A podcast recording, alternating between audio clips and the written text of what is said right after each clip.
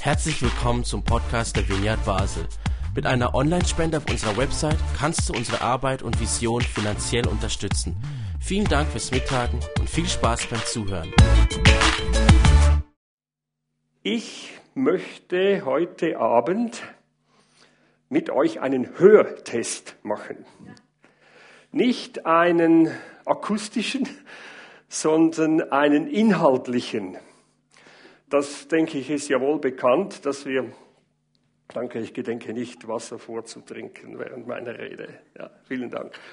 Ähm, das ist ja wohl bekannt in der Kommunikation, dass wir mit ganz unterschiedlichen Ohren hören. Und je nachdem, wie wir konditioniert sind und wie unsere Geschichte ist, kommen manche Sätze ganz unterschiedlich rein.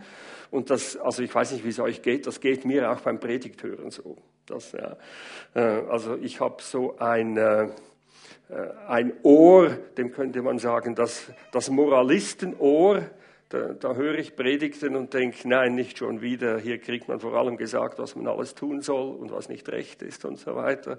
Und dann natürlich gibt es auch so das äh, Ermutigungs- und Zuspruchohr, wo ich denke, das hat mir jetzt aber richtig gut getan. Und bei mir gibt es dann noch so das äh, Nein, nicht schon wieder Ohr, wo ich denke, das habe ich jetzt schon so oft gehört, können die nicht mal was Neues bringen? Ähm, ich kenne eure Ohren nicht. Ja, die Theologen haben noch so ein Ohr, das ist vielleicht so, nee, das so geht das also wirklich nicht. Ja. Also ich teste euch heute Abend mit einigen Aussagen, damit ihr ein bisschen über euer Predigt, Hör, Ohr nachdenken könnt. Das alles beginnt ja schon mit dem Titel. Also den Titel, den ich ja gewählt habe, angegeben habe, heißt Menschen werden. Menschen werden. Ich weiß nicht, ob ihr das vorher gelesen oder gesehen habt oder ob ihr es zum ersten Mal jetzt seht, aber auf jeden Fall, das ist ja schon ein erster Test. Was macht so ein Predigttitel mit uns? So im Sinne von, was will der wohl jetzt? Oder, oh, das klingt anstrengend, vermutlich eine Liste von Dingen, die man tun soll. Ja. Ähm, oder spannend, so nach dem Motto, na, da bin ich aber mal gespannt. Ich weiß nicht, bei welchem Ohr das für euch reinkommt. Ich hätte für dieselbe Predigt auch jede Menge andere Titel gehabt. Das, ja, ähm, also wie die dann vielleicht anders funktioniert hätten. Also einen, den ich noch eine Weile lang er, erwogen habe, der, der würde so gehen, Dancing with God. Ich weiß nicht, ob der besser gegangen wäre. Das, ja. So, ich kenne ja das Publikum nie, wo welche Ohren jetzt diesen, ähm, ja, diesen Titel hören. Das Ganze beginnt auch schon mit den Bibeltexten.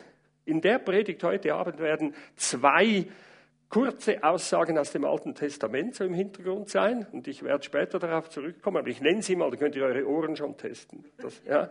Äh, das eine ist der sicher vielen sehr bekannte Satz im ersten Kapitel der Bibel, Kapitel 1, Vers 26, da wo es heißt, dass Gott sagt, lasst uns Menschen machen, uns zum Bilde, uns ähnlich. Ich weiß nicht, was das bei euch macht. Ja? Lasst uns Menschen machen, uns ähnlich, uns zum Bilde. Der zweite Satz, um den es gehen wird, der steht gleich zwei Kapitel später im dritten Kapitel, Kapitel 3 des ersten Buches Mose, Vers 9, da wo Gott den Adam, den Menschen ruft und sagt, wo bist du? Ja? Adam, wo bist du? Mensch, wo bist du? Bei dem Satz, und das ist bei vielen Sätzen ja so, kommt es schon auf die Betonung an. Und das ist das, was wir leider bei den biblischen Texten nicht haben. Wir haben sie nicht gesprochen. Also ob ich zum Beispiel sage, Adam, wo bist du? Ja, kommt ganz anders, als wenn ich sage, Adam, wo bist du? Ja, das, ich weiß nicht, wie ihr den Satz hört. Mensch, wo bist du? Um den Satz wird es gehen heute Abend. Aber ich beginne an ganz anderen Orten. Ja. Und es wird einige Geschichten geben, wo ihr euer Hörverhalten testen könnt. Das erste, was ich lesen möchte, ist ein Liedtext. Und der Liedtext, ich bin diesem Liedtext das erste Mal begegnet, vielleicht vor etwa 40 Jahren. Und ja, das muss sehr lange her sein. Ja. Und der Liedtext hat mich noch nicht, äh, nicht verlassen. Das, ja. das Lied beginnt, jede Zeile in dem Lied beginnt, lass uns in deinem Namen, Herr, die nötigen Schritte tun. Und dann kommen so vier Zeilen, ja, äh, gib uns den Mut voll Glaube, Herr, heute und morgen zu handeln. Zweite Strophe, gib uns den Mut, voll Liebe, Herr, heute die Wahrheit zu leben. Und gib uns den Mut, voll Hoffnung, Herr, heute von vorn zu beginnen. Und jetzt die vierte Strophe, das ist, das ist der Punkt. Ja. Lass uns in deinem Namen, Herr, die nötigen Schritte tun. Gib uns den Mut, voll Glauben, Herr, mit dir zu Menschen zu werden. Jetzt wisst ihr, woher ich den Titel habe. Ja? Als ich dieses Lied das erste Mal gehört und gesungen habe, da hat irgendetwas bei mir, ja, ich, ich, ich wusste nicht, was ich mit dem Satz machen soll. Mit dir zu Menschen zu werden. Also da, wo ich christlich-religiös aufgewachsen und erzogen wurde, christlich sozialisiert, wie man sagt, äh, da, da, hat man nicht viel gehalten vom Menschen. Der Mensch ist ein schwieriges Exemplar. Ähm, vor allem ein Defizitsystem. Äh, es menschelt. Ja. Er ist auch nur ein Mensch. Ja, ja das ist halt menschlich. Ich weiß nicht, ob ihr das auch manchmal kennt. Ja. Das heißt, Mensch zu werden war nicht gerade etwas, wonach man sich so in frommen Kreisen sehr gesehnt hat. Es hat nicht jetzt wirklich ein Gebet oder ein Lied gegeben, aber ich, so die Zwischentöne waren oft eher, Herr, erlöse uns vom Menschsein. Das, ja. Und hier kommt so etwas wie, Herr, erlöse uns zum Menschsein in dem Lied. Und das hat bei mir etliche Jahre gedauert, bis ich da umgeschaltet habe. Das, ja, nicht Herr, erlöse mich vom Menschsein, sondern erlöse mich zum Menschsein. Wie kann ich dann ein Mensch werden? Wirklich ein Mensch, ein Mensch, so wie Gott sich die Menschen gedacht hat. Das, ja, das geht bei euch vielleicht alles viel schneller äh, und nicht 40 Jahre. Ja. Geholfen hat mir auf diesem Weg eine andere kleine Geschichte die kenne ich auch schon lange und lese ich schon lange. Und das ist der Hörtest Nummer, glaube ich, schon drei oder vier, so etwa. Ja. Es ist eine kleine rabbinische Geschichte und ich liebe diese rabbinischen Geschichten. Das, äh, die geht so. Und die führt uns auch schon zum ersten Bibeltext hin. Ja. Also wir äh, sehen jetzt mal hier ein bisschen so in die rabbinische Szene hinein und hören uns die Geschichte an. Rabbi Israel, der Baal Shem Tov. Also das sind ja diese Geschichten, kennt ihr ja vielleicht, die spielen ja alle in Osteuropa und Russland vor dem äh, Zweiten Weltkrieg, wo es ganz, ganz viele jüdische Gemeinschaften gegeben hat. Rabbi Israel, der Baal Shem Tov sagt, an der Stelle der Schrift, die von der Erschaffung des Menschen berichtet, jetzt kommt mein erster Bibelvers, heißt es, und der Herr sprach, lasst uns den Menschen machen. Mit wem sprach Gott, als er sagte, lasst uns den Menschen machen? Also im Theologiestudium habe ich sicher zehn verschiedene Interpretationen davon gehört, was da gemeint, was dieser Plural da meint. Ja, manche sagen, das war bereits so ein innertrinitarisches Gespräch und andere reden von einem Majestätsplural. Man redet ja und so. Da gibt es viele Variationen. Aber hier habe ich eine gelesen, die habe ich noch nie vorher gehört. Ja, also. Dann sprach der Rabbi, ja, er sprach, so erklärte Rabbi Israel der Baal Shem Tov. Er sprach schon mit dem Menschen selbst. Komm du und ich gemeinsam. Wir wollen uns den Menschen erschaffen. Denn wenn du mir nicht helfen willst, kann ich dich niemals zu einem richtigen Menschen machen. Habt ihr die Auslegung schon mal gehört? Das, ja, ich finde die absolut genial. Das, ja. Ich weiß, die Alttestamentler, die würden das sagen, das ist nicht wirklich, was dieser Bibelvers sagt. Aber da ist so viel Weisheit drin. Dass, ja, also Gott spricht zum Menschen in dieser Auslegung, Mensch, ich erschaffe dich jetzt. Aber du bist so noch am Werden und wir müssen das zusammen hinkriegen.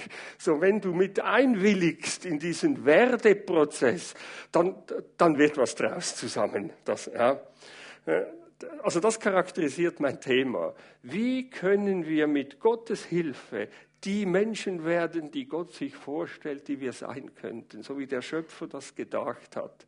Und ich lese seither, auch wenn es wissenschaftlich exegetisch vermutlich nicht die letzte Wahrheit ist, aber weisheitlich lese ich den Text hier so als eine Einladung Gottes. Ja, Bernhard, wenn du mitmachst und mithilfst, dann können wir zusammen ein Menschen aus dir machen.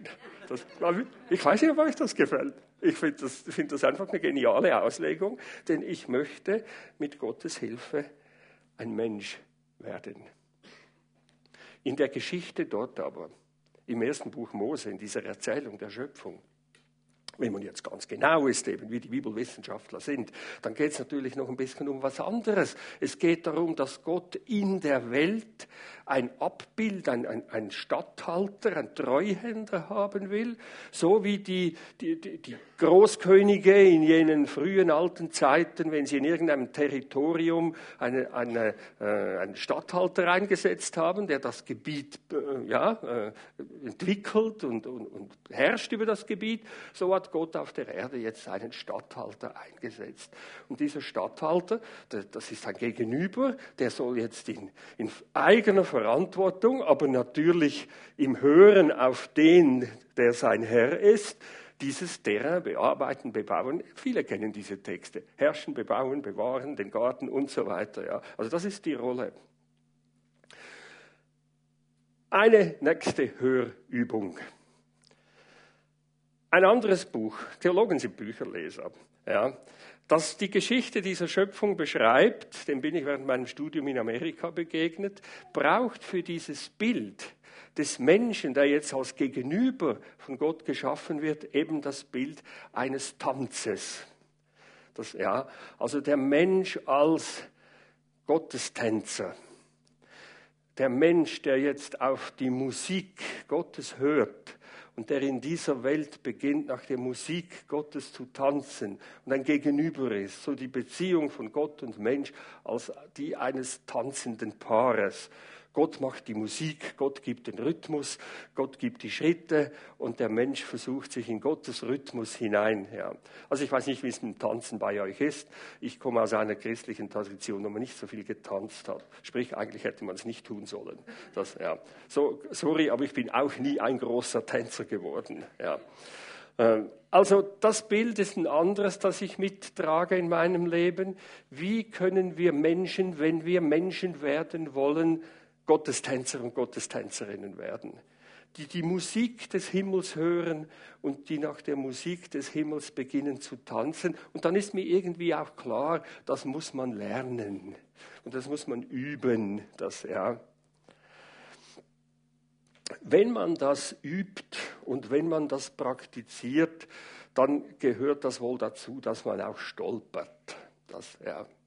Und ich brauche, glaube ich, nicht lange auszuholen. Das ist, denke ich, allgemein bekannt. Man kann die Bibel lesen oder die Tagesschau schauen oder das eigene Leben betrachten. Es gehört zum Schicksal des Menschen, dass er nicht nur ein Tänzer, sondern auch ein Stolperer ist. Das, also Adam und Eva könnten dazu gut Auskunft geben. Das, ja.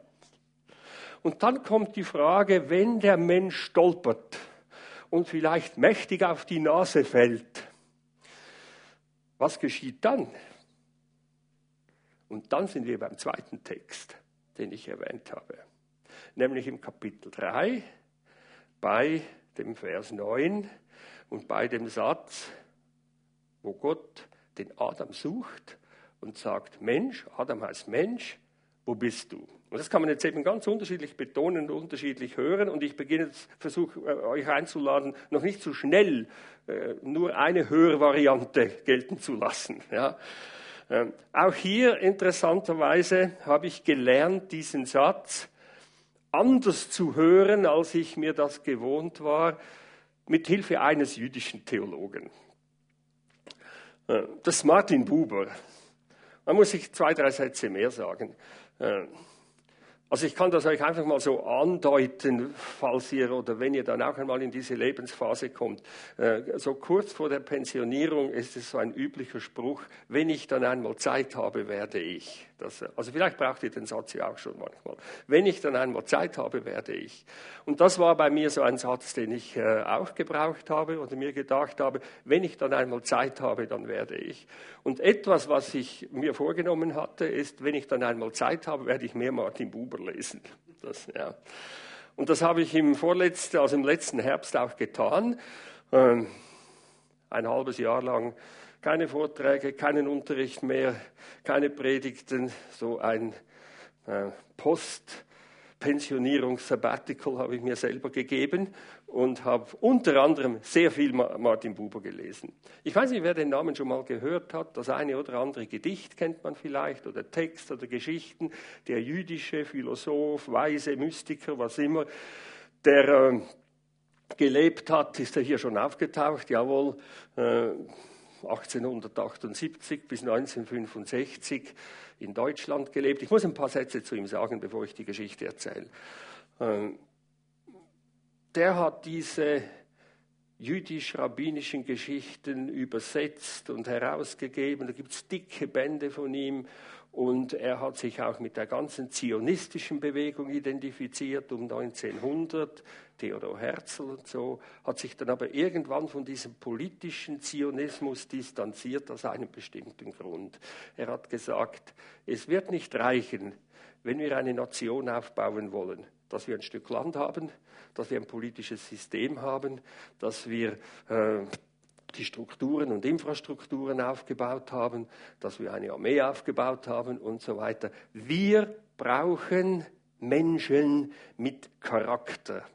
Also es wird auf die sozusagen die Qualität der Menschen ankommen. Die Nation wird nur entstehen, wenn wir eine bestimmte Qualität von Menschen hinkriegen sozusagen. Und er hat sich der Erwachsenenbildung, der Bildung überhaupt verschrieben und ist 38, glaube ich, als die Luft in Deutschland immer enger wurde für ihn, nach Israel, damals Palästina genannt, ausgewandert und hat sich in die Bildung investiert. Und es gibt einen ganz äh, berühmten Vortrag von ihm, den er 39 in Tel Aviv gehalten hat, zu, zu Lehrerinnen und Lehrern über Charakterbildung. Und in diesem Vortrag hat er mehr oder weniger gesagt, die Auftrag der Bildung ist es, dem Menschen dazu zu verhelfen, dass er ganz wird, integrieren, dass die Dinge zusammenkommen. All die Dinge, die wir auch kennen, Geist und Seele und Leib, äh, und die Praxis und die Theorie und der Leib und die Seele und so weiter, ja, das Denken und das Handeln. Und wenn der Mensch ganz wird, dann, dann, dann wird er wirklich ein Mensch, ja. Und in seiner Vorstellung, er hat dafür ein Wort geprägt, das ihn berühmt gemacht hat. Er hat von einem hebräischen Humanismus gesprochen. Ja, es hat das Wort Humanismus gebraucht, das man in der Bildung braucht, aber hat gesagt, wir haben einen hebräischen Humanismus. Und der hebräische Humanismus, und da läuft alles drauf hinaus, ist der letzte Satz dieses Vortrages gewesen.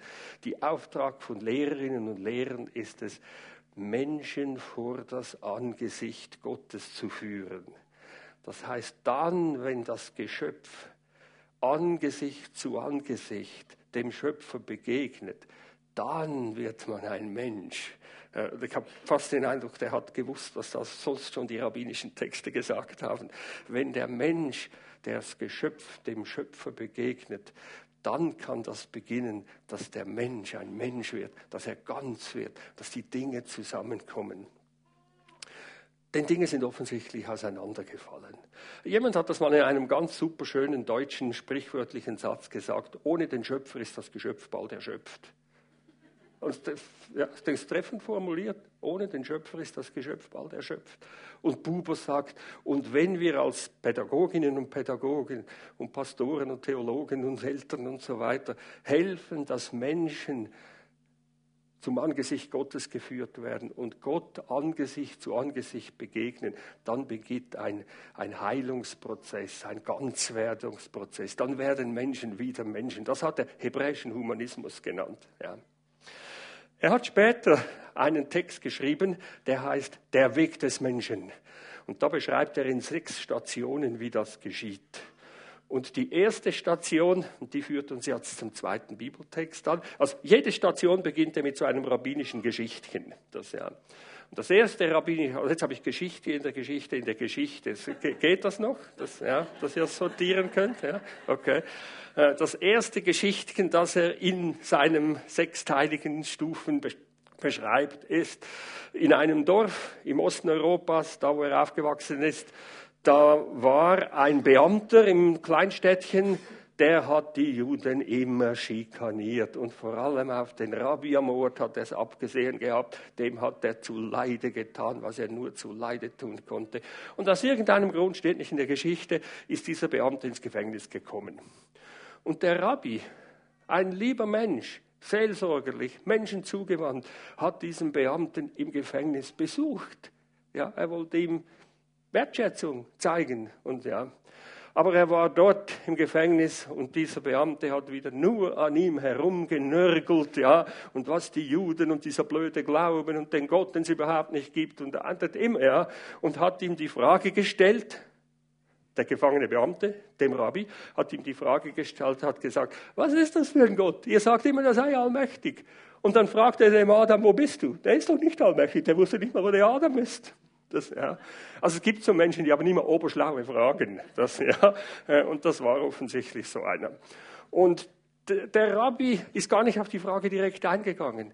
Der Rabbi hat gesagt, ja, das ist eben so, dieser Gott, zu allen Zeiten und überall und immer wieder und bei jedem Menschen fragt er, wo bist du in deinem Leben hingeraten?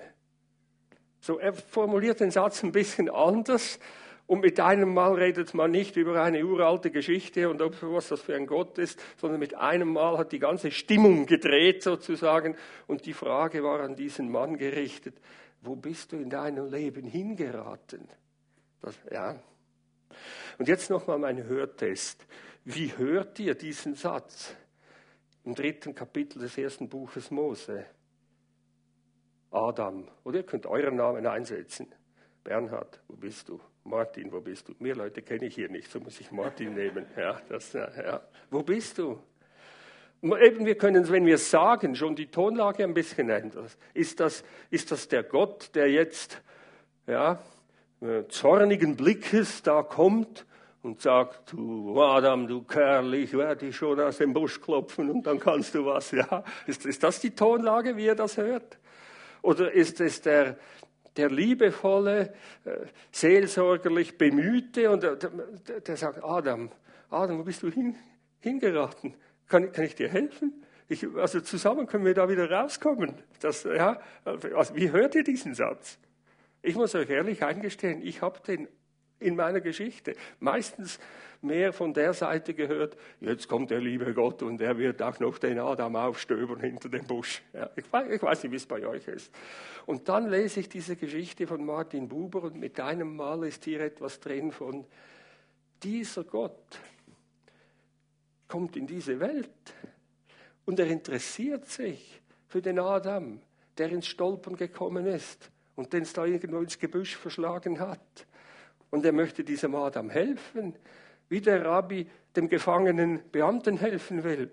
Und er praktiziert eigentlich in dieser Geschichte, was Buber in seinem Vortrag gesagt hat. Wenn du dich Angesicht zu Angesicht diesem Gott näherst, dann wirst du aus deinem Schlamassel auch wieder rauskommen. Da kann etwas zusammen geschehen. Das, ja, so, es ist der aufsuchende Gott, der, der, der suchende Gott, der Mensch, der, der Gott, der sich interessiert, wo der Adam ist, weil er dem Adam helfen möchte, dass er auf die Beine kommt und dass er wieder ein Mensch wird und dass er ein Mensch werden kann.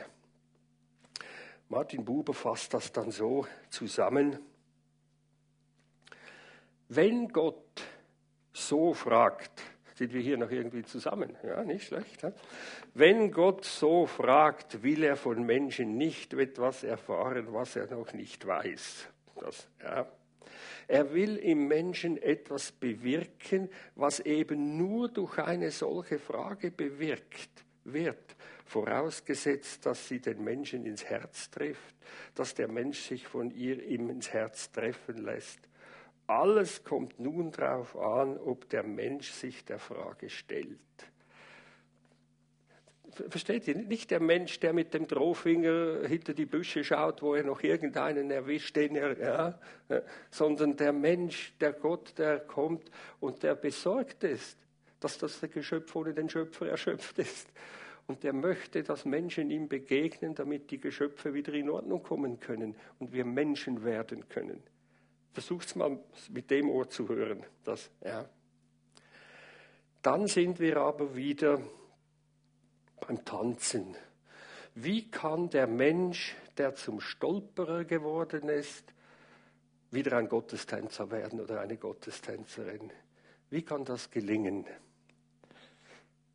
Zwei Texte, die ich zum Schluss in die Richtung euch mitgeben möchte.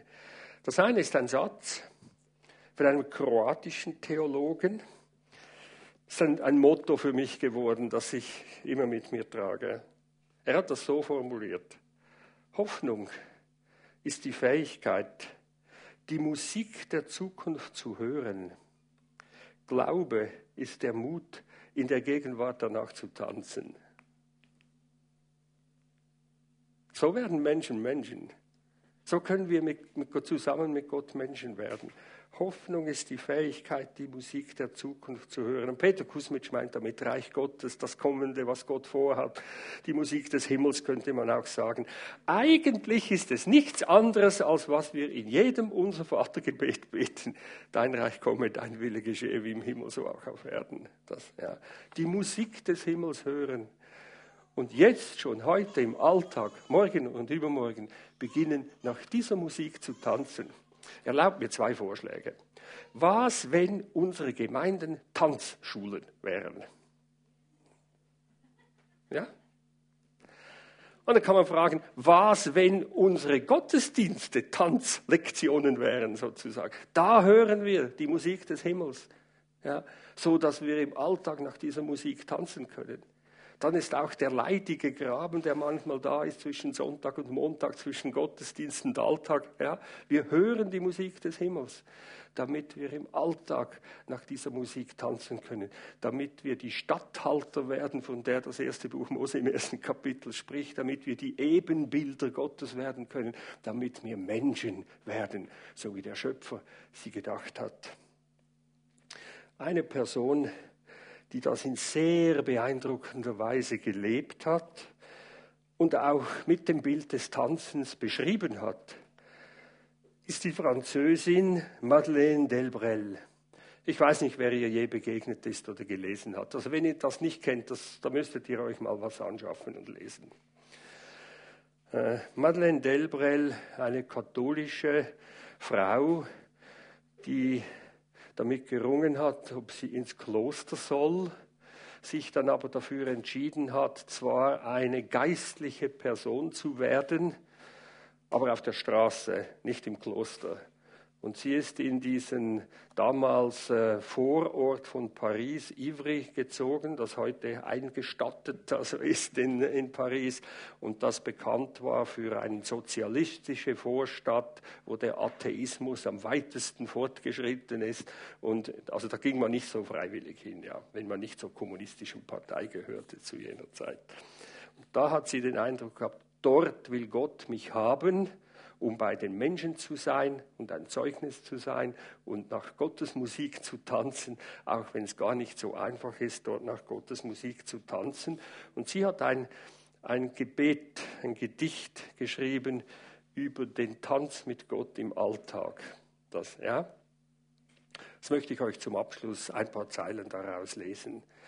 Äh, das, das ist ziemlich lang, ich werde nicht alles lesen, aber ich bitte euch einfach so innerlich mitzugehen und Ohren und Herzen zu öffnen.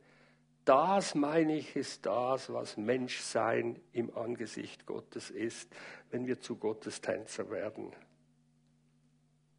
Wenn wir wirklich Freude an dir hätten, o oh Herr, könnten wir dem Bedürfnis zu tanzen nicht widerstehen das sich über die Welt hinausbreitet.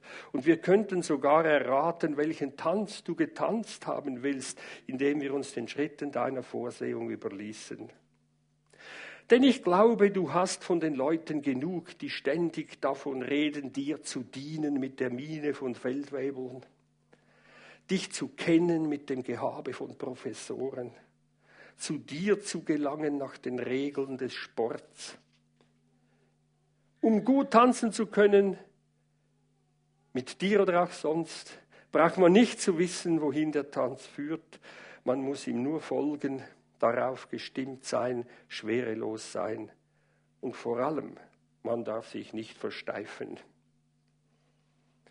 Man soll dir keine Erklärungen abverlangen über die Schritte, die du zu tun beliebst, sondern ganz mit dir eins sein und lebendig pulsierend einschwingen in den Takt des Orchesters, den du auf uns überträgst. Man darf nicht um jeden Preis vorwärts kommen wollen. Manchmal muss man sich drehen oder seitwärts gehen. Man muss auch innehalten können oder gleiten, anstatt zu marschieren. Wir aber, wir vergessen so oft die Musik deines Geistes. Wir haben aus unserem Leben eine Turnübung gemacht. Wir vergessen, dass es in deinen Armen getanzt sein will, dass dein heiliger Wille von unerschöpflicher Fantasie ist. Herr, komm und lade uns ein. Wir sind bereit, dir diese Besorgungen vorzutanzen, dieses Haushaltungsbuch, dieses Essen, das bereitet werden muss, diese Nachtwache, bei der wir schläfrig werden können. Wir sind bereit, dir diesen Tanz der Arbeit zu tanzen, den der Hitze, dann wieder der Kälte. Wenn gewisse Melodien in Moll stehen, werden wir nicht behaupten, sie seien traurig. Wenn andere uns etwas außer Atmen bringen, werden wir nicht, sagen wir nicht, sie stießen uns die Lunge aus dem Leib. Und wenn uns jemand anrempelt, nehmen wir uns lachend hin, weil wir wissen, dass sowas beim Tanz immer vorkommen kann gibt, dass wir unser Dasein leben, nicht wie ein Schachspiel, bei dem alles berechnet ist, nicht wie einen Wettkampf, bei dem alles schwierig ist, nicht wie ein Lehrsatz, bei dem wir uns den Kopf zerbrechen, sondern wie ein Fest ohne Ende, bei dem man dir immer wieder begegnet, wie ein Ball, wie einen Tanz in den Armen deiner Gnade zu der Musik allumfassender Liebe. Herr, komm, und lade uns ein. Amen. Ist das nicht Menschsein?